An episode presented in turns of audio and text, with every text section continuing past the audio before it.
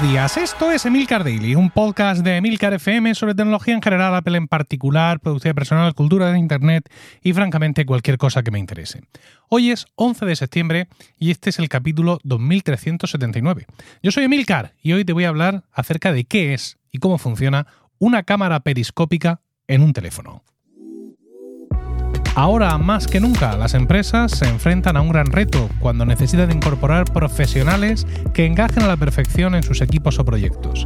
Si estás buscando directivos o perfiles altamente cualificados para tu empresa y no sabes por dónde empezar, Randstad Professionals, la consultora de selección del grupo Randstad, te ayuda a seleccionarlos, ya sea de forma indefinida o temporal, a través de Interim Professionals, un equipo especializado por sectores y puestos junto a una metodología propia de selección. Randstad Professionals te presenta la nueva generación de candidatos imparables que tu empresa necesita. Encuéntralos en randstad.es barra imparables. Mañana se presentan los nuevos iPhone y todo parece indicar que el iPhone Pro, iPhone 15, Pro Max o el Ultra o los dos, porque ahí en el momento de grabar este podcast no lo tengo nada claro, bueno, van a incorporar lo que se conoce como una cámara eh, periscópica. Eh, Pero ¿qué es una cámara periscópica en un teléfono? ¿no? Bueno, evidentemente la tecnología periscópica no es eh, nueva en los teléfonos, hay modelos de Android que los tienen de hace al menos cuatro años. Creo que el Huawei P30 Pro me parece que fue el primero, aunque hay otra marca que antes de que este teléfono saliera a la venta ya había hecho una presentación de esa tecnología, pero creo que oficialmente el primero en estar a la venta es el este, el Huawei P30 Pro y desde luego no es una tecnología nueva en general. Si hablamos de dispositivos entre comillas pequeños, pues es algo que ya ha estado antes en las cámaras de fotos compactas, pero bueno, la transición a teléfonos móviles no ha sido nada fácil y ahora vamos a ver por qué. Cuando hablamos de una cámara periscópica, estamos hablando de un zoom como el que tú puedes pensar en tu cabeza que ocurre en un zoom de una cámara de fotos. ¿eh? Es decir, tú piensas en una cámara reflex, ¿vale? Eh, conforme te, la, te compras el pack mínimo, el, más barato de, no sé qué cámara de Canon o, de quien sea que vendan ahora, y te viene con un objetivo, el objetivo convencional, el básico, el que todo el mundo tiene, que tiene un zoom. Coges, montas el objetivo, te pones a hacer la foto y giras el objetivo para conseguir más o menos zoom, ¿no? Esto es, eh, evidentemente, este, este zoom es eh, lo que diríamos el el, zoom periscópico, ¿no? Es decir, un zoom en el cual es el objetivo el que se mueve adelante y atrás, según nosotros lo vemos, alterando su distancia focal, es decir, un zoom óptico. Claro, que tú pensarás, pero ya tenemos zoom óptico en el iPhone. Bueno, no tenemos un, zoom óptico mm, físico real en el iPhone. Lo que tenemos es, y bueno, en mi teléfono ahora mismo, en un iPhone 14 Pro Max, tenemos lentes que nos dan mm, por uno por 2 y por 3, ¿no? Tú tienes, yo ahora mismo estoy con la cámara abierta y estoy seleccionando 0,5 para el, angular, eh, por 1, por 2 y por 3, y cuando lo diga por 1, por 2 y por 3, me, hace ese zoom, ¿no? Me, eh, em, me acerca el objeto que estoy apuntando. Pero tú me dirás, pero esto no es así, porque si yo mantengo pulsado, me sale una especie de rueda y yo en esa rueda puedo girar y puedo afinar y puedo conseguir hacer una foto en 1,4 o en 2, no sé qué, incluso por encima de 3, aunque por ahí ya sé que no es un zoom óptico, sino que es un zoom digital, ¿no? Es como si estiráramos la foto con los dedos, se va a acercar más, pero va a perder mucha resolución. Bueno, sí y no porque lo que ocurre cuando tú mm, haces ese giro con el dedo y estás mm, oscilando entre el por 1 y el por 3, es decir, dentro de lo que te ha dicho Apple, que es un zoom óptico, eso que ocurre de que tú ves la imagen acercarse y alejarse no está ocurriendo en realidad.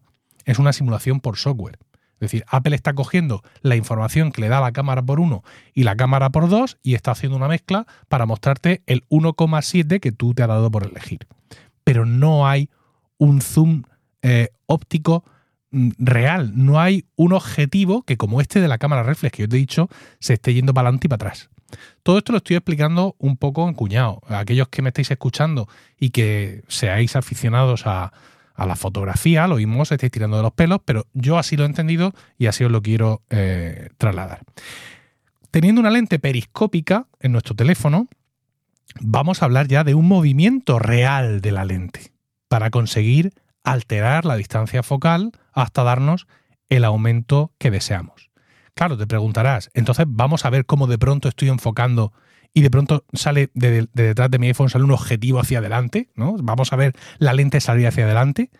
Eh, pues no, porque no es así como funciona en los teléfonos. El objetivo, ¿vale? Esta lente que crece y decrece, ¿no? Que, se hace más grande y más pequeña, por resumirlo mucho, está montado dentro del teléfono, pero está montado en horizontal. No está, no está montado para que esa lente salga hacia afuera, sino que para que viaje, por así decirlo, desde la izquierda a la derecha de la espalda del teléfono. O de la derecha a la izquierda, según lo estés mirando, como tú lo quieras ver. En uno de extremos, o sea, el objetivo está ahí. En un extremo está el sensor, que es el que va a capturar la imagen. Y en el otro extremo hay un espejo con un prisma para que se refleje la imagen y ya salga hacia afuera. ¿Vale? Si miras ahora mismo tu teléfono o el dispositivo en el que estás escuchando este podcast, vas a ver una imagen de un teléfono Oppo con dos P's que alberga dentro de sí este tipo de lente y vas a entender perfectamente esto que estoy explicando. Es decir, que este movimiento se produce, pero en vez de producirse desde dentro del teléfono hacia afuera del teléfono, se produce interiormente de forma horizontal en el teléfono y usando un prisma con un espejo, rebotamos la imagen para que la imagen entre y vaya a este, a este carrusel. Eh, todos los teléfonos que yo he visto y que tienen una lente periscópica la muestran fuera como cuadrada. Es decir, tú puedes ver, como ahora mismo en nuestros iPhone convencionales, que miramos si nuestras lentes son redondas y dentro de, dentro de esos tres, en mi caso, circulitos, miras y ves la lente redondita dentro, bueno, pues en el caso de que tuviéramos una lente periscópica, por fuera también podría ser redonda, pero si miras dentro y ves el, la lente, el, objetivo ya no lo ves redondo, lo vas a ver eh, cuadrado. Claro, para toda esta vaina necesitas espacio. O sea, necesitas el espacio para que, bueno, vamos a ver qué, de, qué, de qué aumento es este, este, esta lente periscópica, pero mm, esto, esto como en fotografía es toda una cuestión de tamaño. Es decir, piensa ahora mismo en un evento deportivo, ¿no? que te pueda venir más a la memoria, que puede ser un partido de fútbol, y cuando ves a los fotógrafos de prensa que están ahí y los ves con, con una cámara que el cuerpo puede ser de tamaño convencional, pero luego tiene un objetivo que es de, ancho como mi monitor de 27 pulgadas. Evidentemente, cuanto más crece ese objetivo, cuanto más grande es, más, más zoom tiene, más capacidad tiene. Es decir, que en función del zoom que Apple quiera presentar en esta lente periscópica, pues así necesita el espacio dentro del teléfono para que eh, pueda crecer y, decrecer. No sé cómo de grandes, ahora mismo desconozco, lo podría haber buscado, pero no quiero quiero decir, me interesa más explicar cómo funciona que, que, otro tipo de comparativas que además luego se van a hacer ya a tiro hecho. Es decir, ahora mismo los Android que hay en el mercado no sé sus lentes periscópicas qué aumentos te proporcionan. Y tampoco sé el tamaño de los teléfonos, ¿no? Pero para mí, esta, eh, simplemente este punto de partida es el ejemplo evidente de que Apple va a usar esto como excusa para darle esta característica exclusivamente al Pro Max y o al Ultra, si es que el Pro Max se llama Ultra o es que salen los dos modelos, es decir, teléfonos de 6,7 pulgadas y no se lo va a dar al Pro convencional que tiene 6,1 pulgadas. Digo que no me he molestado en hacer el research porque luego se va a hacer masivamente. Es decir, vamos a imaginar, no lo sé, ¿eh? que eh, Apple saca la lente periscópica para el Pro Max y o el Ultra y es de 10 aumentos y dice que es que en el otro no cabe. Pues rápidamente vamos a ver eh, qué modelos de Android tienen esa lente o superior y de qué tamaño son y a quejarnos. Si el Oppo no sé qué o el Huawei no sé cuánto es de 6,2 pulgadas y si lo lleva. O sea que ya, ya tendremos el momento para quejarnos, pero ya digamos sobre hechos consumados. Esta característica, esto es un vendedor de teléfonos, es decir, es un algo que, que realmente va a hacer que en un año que a priori no trae grandísimas mejoras, pues sí, el USB-C, que tampoco, yo no creo que sea un gran vendedor de teléfonos. ¿Es esta una característica definitiva? Algo que puede hacer que gente que tiene un 13 Pro Max o un 14 Pro Max cambien el teléfono, porque esto es lo que interesa. Quiero decir, los que vienen de más atrás ya tienen el estímulo de la renovación.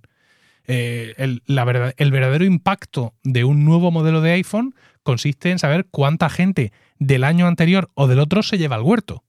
Entonces, en este sentido, ¿esta característica es suficiente para que alguien que tiene un 13 o un 14 Pro Max diga, vamos para allá? Yo qué sé, esto es un asunto muy personal. Piensa tú mismo en la última característica de foto o de vídeo que te hizo cambiar de teléfono y analiza cuánto la has usado. Y ahí vas a encontrar una respuesta personalizada para ti a esta pregunta. Espero tus comentarios y si quieres la, tu respuesta personalizada a dicha pregunta en Mastodon, emilcar.es barra Mastodon, allá donde me encuentres o en la comunidad de Weekly en Discord. No olvides entrar a randstad.es barra imparables para conocer la nueva generación de candidatos que tu empresa necesita. Que tengas un grandioso lunes, un saludo y hasta mañana.